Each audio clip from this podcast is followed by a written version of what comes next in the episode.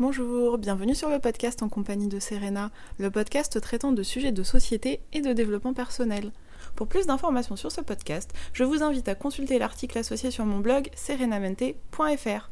Bonjour, bienvenue dans l'épisode 24 de ce podcast. Aujourd'hui, nous sommes le 8 mars et j'avais très envie de parler avec vous de la Journée internationale des droits de la femme. Je souhaitais aussi rappeler à cette occasion que les hommes et les femmes sont libres et égaux. Pourtant, il y a encore tant à faire pour que les discriminations et les violences envers les femmes cessent enfin. Pour rappel, le 8 mars est une journée pour sensibiliser aussi bien à l'école, au collège, au lycée ou encore partout ailleurs à l'égalité entre hommes et femmes. C'est d'ailleurs en 1975, lors de l'année internationale de la femme, que l'ONU a commencé à célébrer cette journée. Avant d'entrer davantage dans le vif du sujet, je voulais en profiter pour vous faire quelques rappels de dates clés, comme 1965, la loi de l'émancipation de l'épouse. C'est une loi qui permet d'acheter un appartement à son nom pour une femme par exemple. En 1944, le droit de vote des femmes. En 1970, l'autorité parentale remplace enfin la puissance paternelle. En 1975, c'est la loi Veille sur l'avortement qui est votée. En 1984, le congé parental est ouvert à chacun des parents. En 2001, l'augmentation du délai légal de l'IVG passe de 10 à 12 semaines. En 2005, la loi du 26 mai relative au divorce introduit la procédure d'éviction du conjoint violent.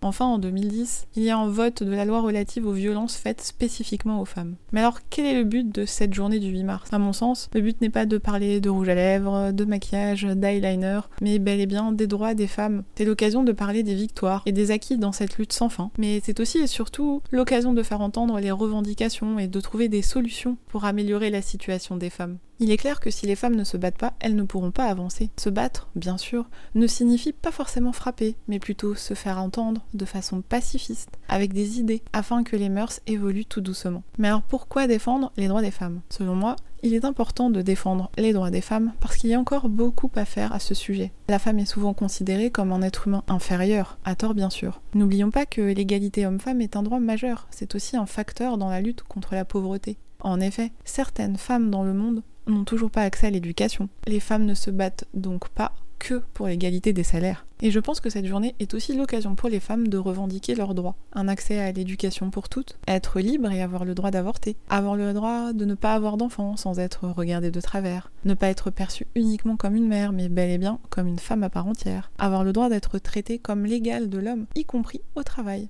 pouvoir être reconnu pour ses compétences comme un homme, avoir la chance d'avoir une carrière similaire à celle d'un homme, percevoir le même salaire qu'un homme à travail équivalent, avoir le droit d'entreprendre, avoir le droit à des protections menstruelles pour toutes les femmes, avoir le droit au respect du nom, avoir le droit de ne pas être victime de machisme ni de violence, ne pas subir de harcèlement, de rue, au travail, de violences conjugales, de violences gynécologiques ou obstétricales, être enfin cru et entendu quand la femme ose parler de violences vécues. Avoir le droit d'aimer une autre femme en toute liberté. Pouvoir s'habiller comme elle le souhaite et toujours être respectée. Les femmes sont des êtres humains qui méritent de vivre dans le respect et la dignité comme tout un chacun. Aussi, n'hésitez pas à me dire dans les commentaires ce que les femmes pourraient revendiquer selon vous et ce qu'il y aurait encore à améliorer en 2021. Voilà, cet épisode est maintenant terminé. S'il vous a plu, n'hésitez pas à vous abonner N'hésitez pas non plus à partager l'épisode sur les réseaux sociaux et à laisser un avis pour m'encourager. Le podcast pourra ainsi être découvert par d'autres personnes.